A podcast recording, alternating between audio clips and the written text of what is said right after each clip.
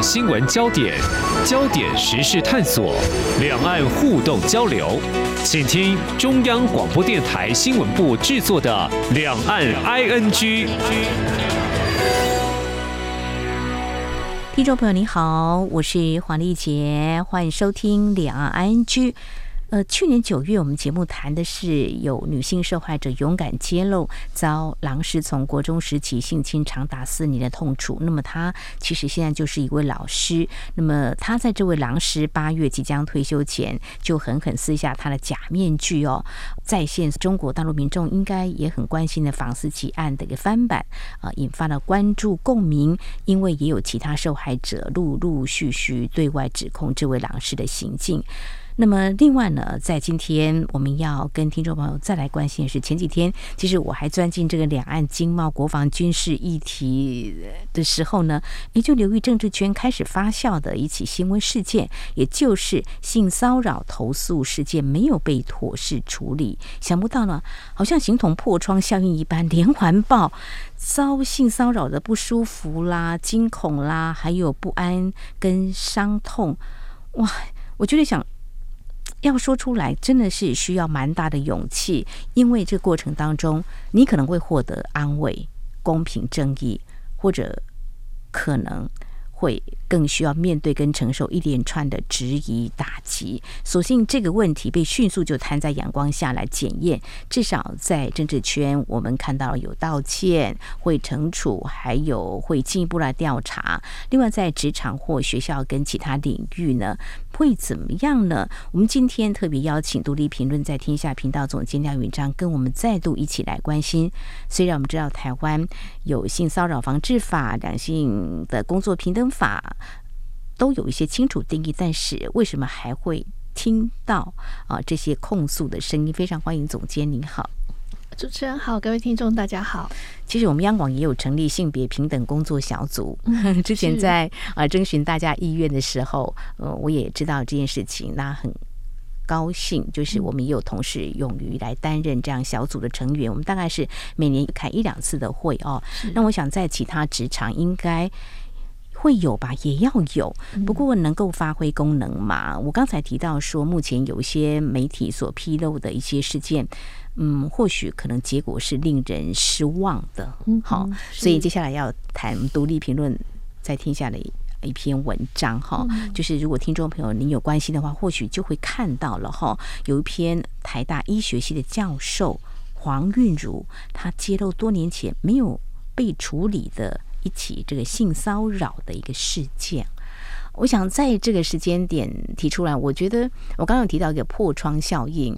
嗯，听起来会觉得趁这个时机讲出来挺好的，那也是我们今天探讨的一个重点的一个面向。倒是我们先回到这位台大医学系的教授，他怎么样来说？听说是十七年前的事了，是。到底遭遇到什么样的事情，而且是高级知识分子？对，其实他遭遇的这个事情是在二零零五年，所以就是他当时还在台大医院担任这个研修医师，呃，等于是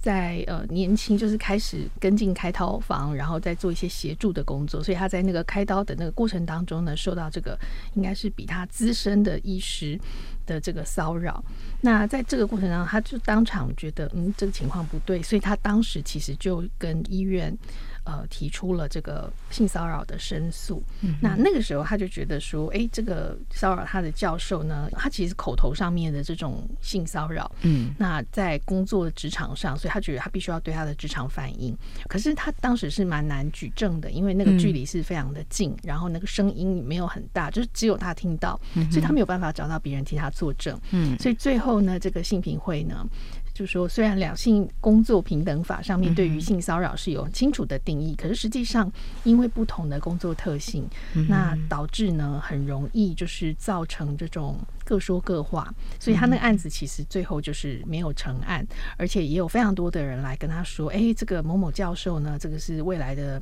明日之星，不要让你对他这个提高，呃，就是影响到他的未来。然后有好几个人都来跟他说情，然后希望他可以撤告，而且甚至他的指导教授说：“哦，就算这个人对你言语不逊，那你也没有必要经过这个申诉，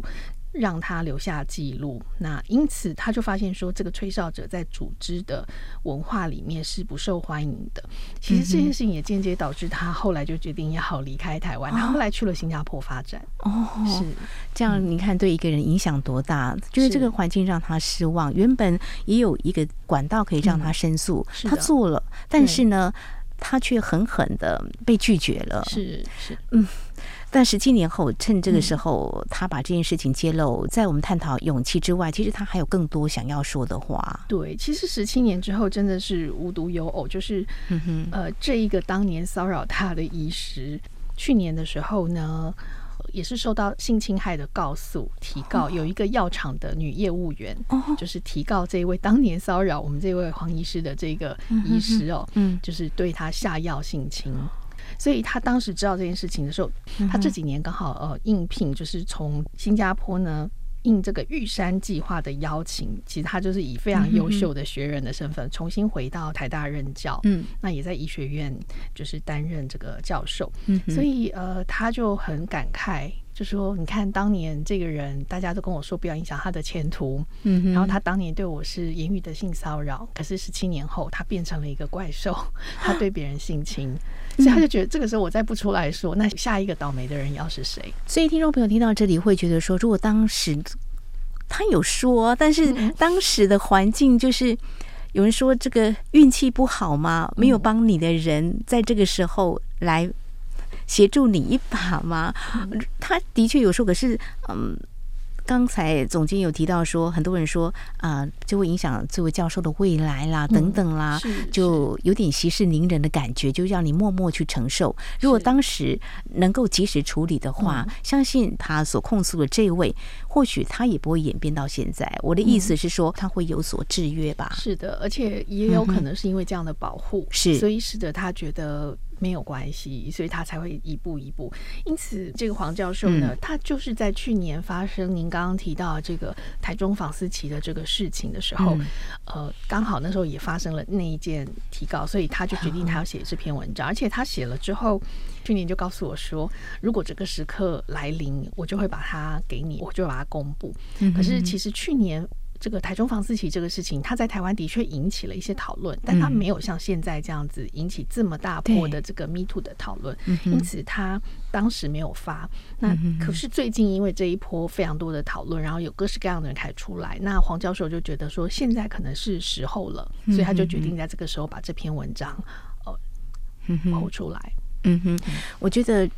这对一些曾经受创的人来说是一个非常漫长的等待哦。虽然我们谈到说，呃，有性骚扰防治法，二零零五年就已经实施，那当然这也是补在职场上的有关啊性别工作平等法、两性工作平等法，但是法就立在那个地方，但是它是不是能够落实，而且真正发挥的正义的力量，这就是我们今天所要。探讨的部分，当然我们谈到这里，听众朋友会觉得说，哦，因为媒体也是一个有发挥公器的力量嘛，所以让大家敢说。但事实上呢，更深层的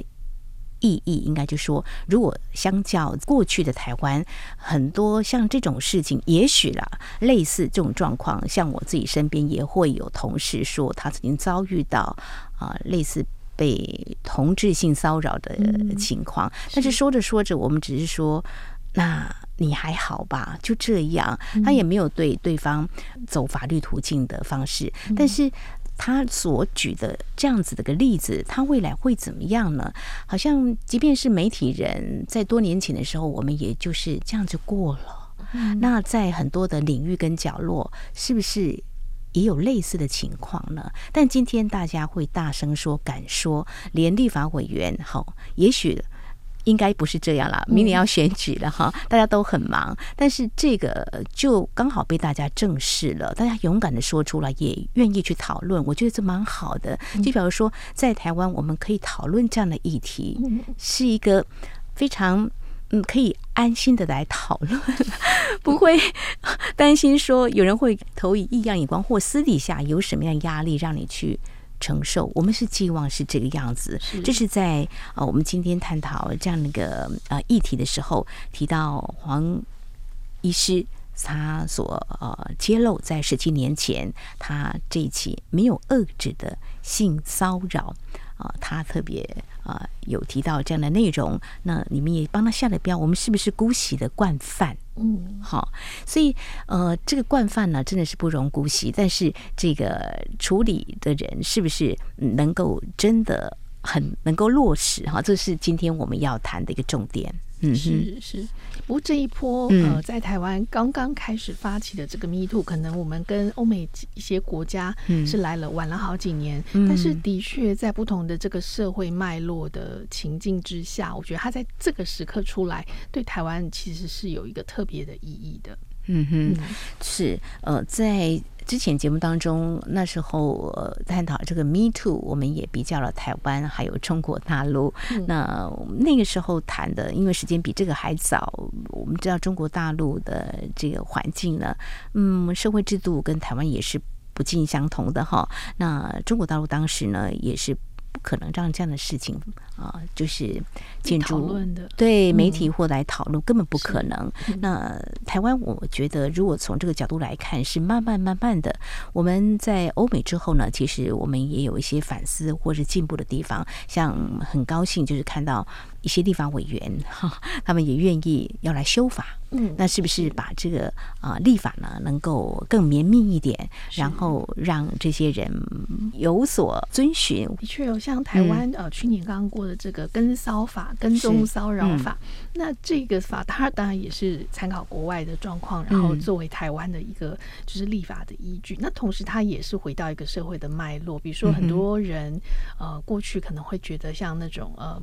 比如说喜欢某一个人，然后就去他家或他办公室外面站岗，是对。那这种事情其实站岗，当然如果是两情相悦的话，当然是一个好像还蛮浪漫的事情。嗯、可是如果其实一方并不喜欢对方，但对方整天去站岗，这件事情它就形成了骚扰，而且可能就是一个跟踪狂。那我们也看到很多的社会新闻里面，有时候很多的悲剧，就是这种因为一方的热烈追求，他觉得他没有得到回应，那他觉得他理应付出了这么多，应该要得到回应，但对方却仍然不接受他的感情，于是他就采取暴力，甚至有的时候就是夺取了对方的生命。那很多这样子的悲剧，就是都是发生在对于这种人的呃界限不明，然后当然一方面法律上好像当时其实也没有规定说，那他站在那儿也不违法。你你凭什么就是对他提高或者之类？所以有这样子的法案出来，它实际上就是可以保障每个人的安全感吧？没有错，没有错。我可以不要被你跟踪，我可以 不要被你站岗，那个压力是挺大的。好，我分享一下我年轻的时候啦，呃，刚投入职场的时候，因为所做的节目的类型是呃比较属于流行歌曲方面的，当然会有所谓的 fans，就有 fans 会在楼下等你，然后让你不敢下班。是他会。会让你会觉得是一种仰慕，但是他的行径，你自己会觉得是一种超乎一般人的啊那种对主持人的喜爱或者说支持。呃，那个时候下班的时候不敢下班，那种心里的恐惧。对，同事都说我先帮你看一下他有没有在楼下。哦，对对对对，可是那个时候没有跟骚法。嗯，所以我觉得这个角度来看的话，台湾又是进步了。所以我们希望在呃这几天大家嗯这么热烈讨论关注相关的事件的时候，我们探讨去思考立法之后要真的执行才是重要。那谈到这个，其实刚才总监所提到的那些状况，或许在戏剧当中呢，我们好像也会看到，或是电影情节也都会看到。呃，稍后在节目当中我们要谈的是一出。戏剧哈，这是我觉得在台剧当中最近呢颇获好评的一出剧。那么也不少的中国大陆的听众朋友也翻墙会来看。其实它是在 Netflix 播的啦哈。呃，其实它整个戏剧的一个质感各方面都让我觉得很进步。其中有个情节其实也蛮呼应今天我们所要谈的，所以在稍后我们再来谈这出剧。那么到底有哪些情节？其实我们可以在呼应在最近我们所讨论的一些真实的案件或。疑云，我们一起来探讨。呃，我们还可以从哪方面来思考跟关注？不只有新闻，还有您想知道的两岸时事，都在《两岸 ING》节目。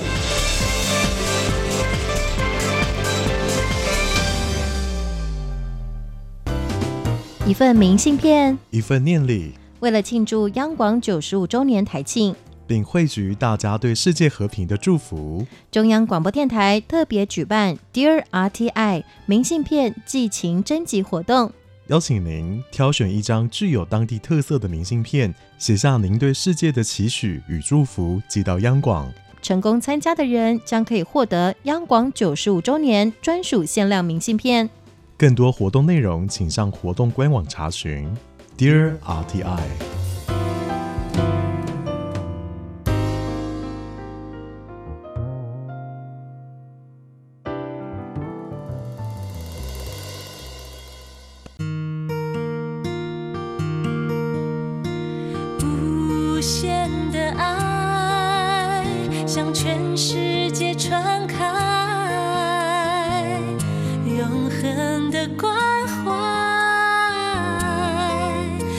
来自台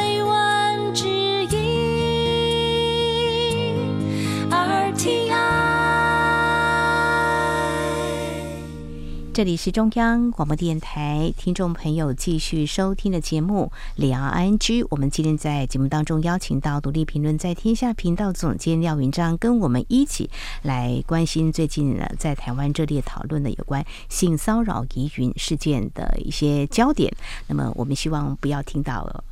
这样的声音再出现，嗯，那接下来要谈的是，刚刚已经预告过了，就是呃，这部片子《人选之人造浪者》。其实，在之前我注意到这部片子，也是呃，看到中国大陆的网友好喜欢这部片子哇。那听到其实就觉得，诶，因为在台湾有选举嘛，中国大陆是没有的哈，所以他们说宣称有选举，不过跟台湾应该是。比较不一样的，呃，这个一个选举啊，这样的剧情是铺陈的很多，像我们媒体人就。看起来非常有感觉，对对对。那想不到呢，呃，也获得中国大陆朋友的喜欢哈。那很开心，其实我也看了几集，就觉得哇，整个这个节奏感非常的好。那重点在今天我们要谈，就是说跟刚才我们所探讨关心的议题，就是跟呃性骚扰有点相呼应的，就是呃，它其中有一个情节，就是。感觉是一种个人遭遇的投射吗？其实我这样讲，如果有看过这部片的话，再关心一下最近的这几个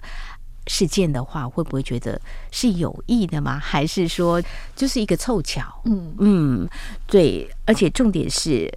当中的一个对白，如果听众朋友有看的话，哈，就是说很多事情不要这样就算了，是哈，一定要去做。一个根本的处理，好，这个部分的话，在我们独立评论。呃，有请到我们专栏作者呢，也特别来写的这篇文章。总监来跟我们谈谈，我想应该有一些角度也蛮值得我们一起来从这个角度去来关心的。嗯嗯，是呃，其实《人选之人》这是一部以这个政治作为题材哦，然后它的内容是一群从事政治幕僚工作的上班族，他们背景是一场总统大选，嗯、其实对台湾人来讲说，嗯，非常有既视感，因为我们半年之后也要选。举，但是大家通常就会看到，呃，就选举很热闹的这一面，但是我们不会知道这个内部的操作。所以人选之人，他有一点像是把这个幕僚到底怎么运作，然后他们怎么开记者会，他们怎么找议题，然后他们到底内部是如何分工，它里面有很多很细致的这个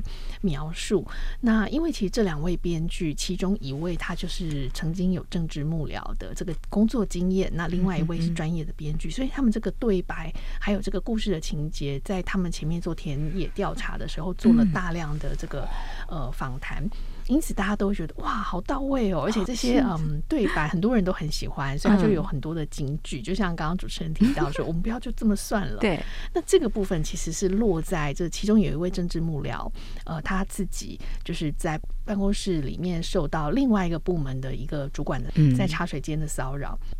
不过这个女生很厉害，是她当场就反击了，因为她会一点这个功夫，所以她就反击了。然后她事后就提告，呃，给她的这个主管。嗯、那可是因为这个骚扰她的人呢，看起来也是就是有一些权力的，因此这个骚扰者的主管想要力保这个人，就说：“哎，他个性就是这个样子，而且看起来他是惯犯，他也不是第一次骚扰别人。”呃，然后这位被骚扰是一位年轻的女性幕僚，所以当她提报上去的时候，她的主管是力挺她的，但是他的主管的主管上面的人就开始有各种就是啊，要以大局为重啊，嗯，或者是说我们现在要选举了，那这个事情如果爆出来会对我们不利，嗯。但是这个故事呢，太理想哈！我我自己在看的时候，我就觉得这实在是太理想，就是 这说我们不要就这么算了。这个人呢，是这个被骚扰的呃幕僚的主管，嗯，是个女主管，然后她同时也是个女同志。那她自己就认为说，她非常的觉厌恶这样子的文化，而且每次遇到这样的事情，总是要女性隐忍，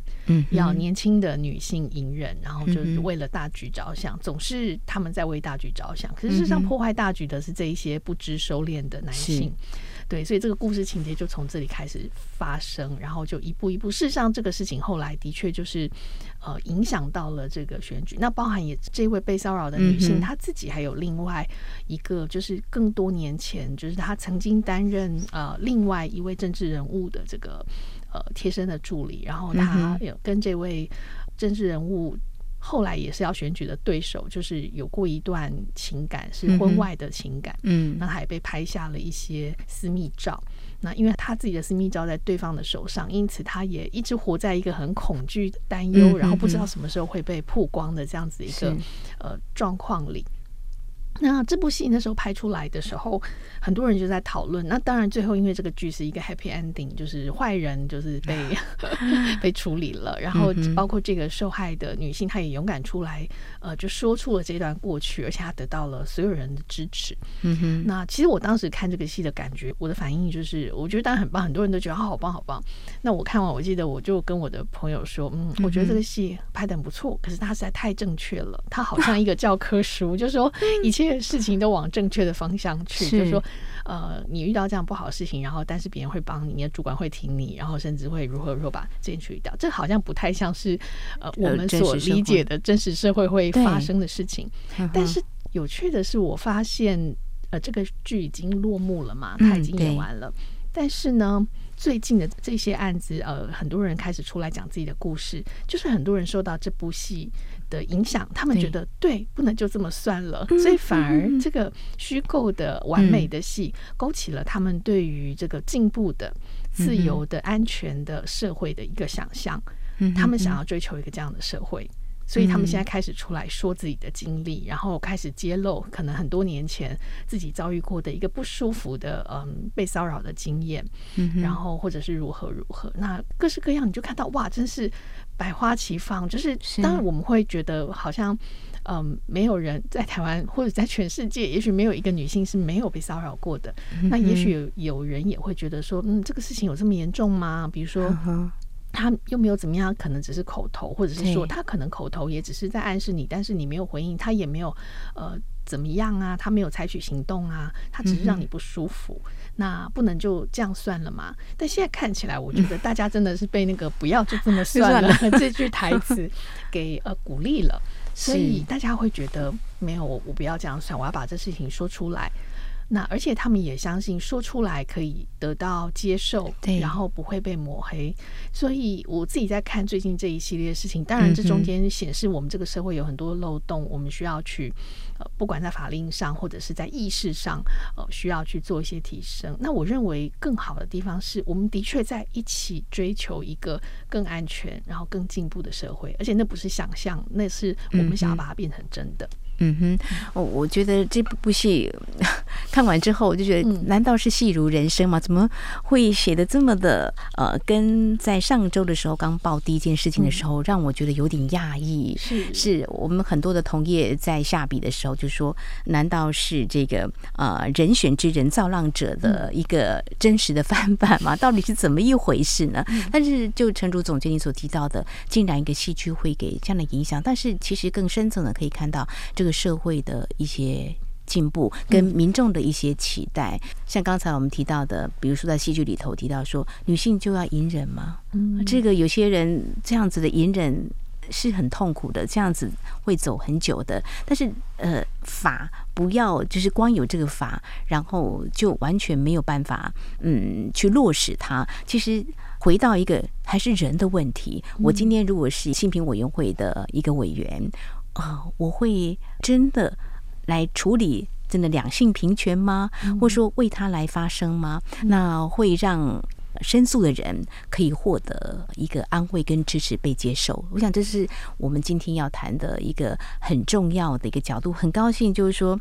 当然媒体会一再报，看久会不会有点麻痹？但是我在想，呃，就是大家还是在这个时候呢，呃，再提醒一下，就是我们还是可以从这些人受创的一个情况当中，再去把这个法立得更好。嗯，是是，的确，我觉得法只是一个最低的标准哦。嗯、就像我们现在当然也有跟骚法，也有什么各式各样，但是它能不能够被执行？呃，其实到执行的这个阶段都已经是很后面，就是前面的伤害已经造成了。是可是更重要的是，呃，意识的提醒，提醒在事情发生、嗯、或者说还在模糊灰色阶段的时候，就已经可以意识到说，嗯，这里可能有问题。嗯、那有没有可能在这个部分就？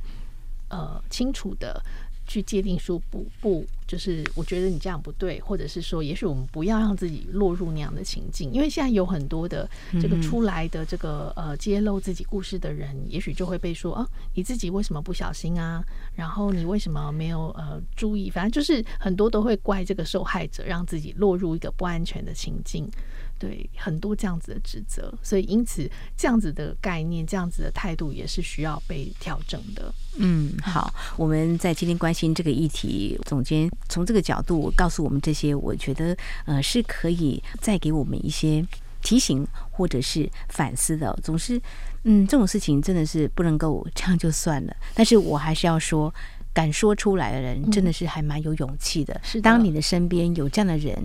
发出这样子的求救声的时候，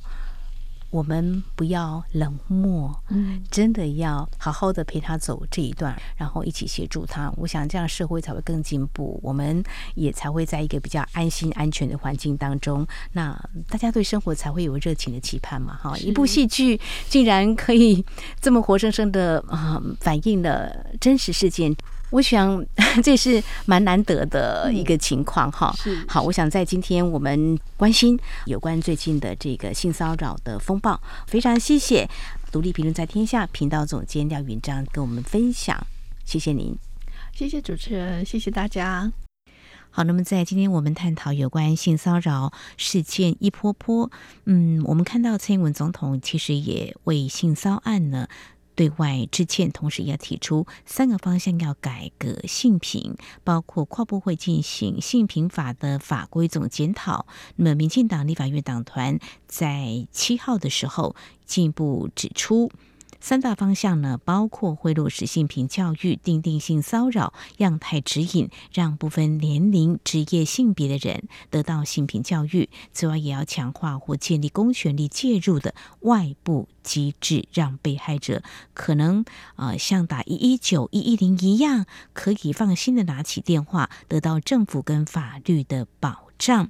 呃，在有关跨部会进行性平法法规的总检讨，在提出相关修法方面呢，民进党团会在下个会期用特级件做最完整的规划，同时在性平部分其实是嗯有。八部呢是有关法律的相关的法令规定，包括刚才我们所提到的性别工作平等法、性骚扰防治法、性别平等教育法、性侵害犯罪防治法、跟踪骚扰防治法，以及儿童还有少年福利与权益保障法。儿童及少年性剥削防治条例、刑法，那么这些都会列入法规检讨的范围。立委刘世芳更进一步指出，参考美国、纽西兰等国家的经验，发现律师工会还有相关的工会、非政府组织，也许呢可以成立外部的第三方机制，接住被骚扰的人，让他跨出第一步。好，以上就是今天两岸 ING 节目，非常感谢听众朋友您的收听。收听节目除了可以透过央广的官网之外呢，也可以透过更多平台，包括 Podcast 播客平台，还有在 SoundOn Spotify 都可以。非常欢迎听众朋友持续锁定，也来下载我们的节目。华丽姐祝福您，我们下次同一时间空中再会。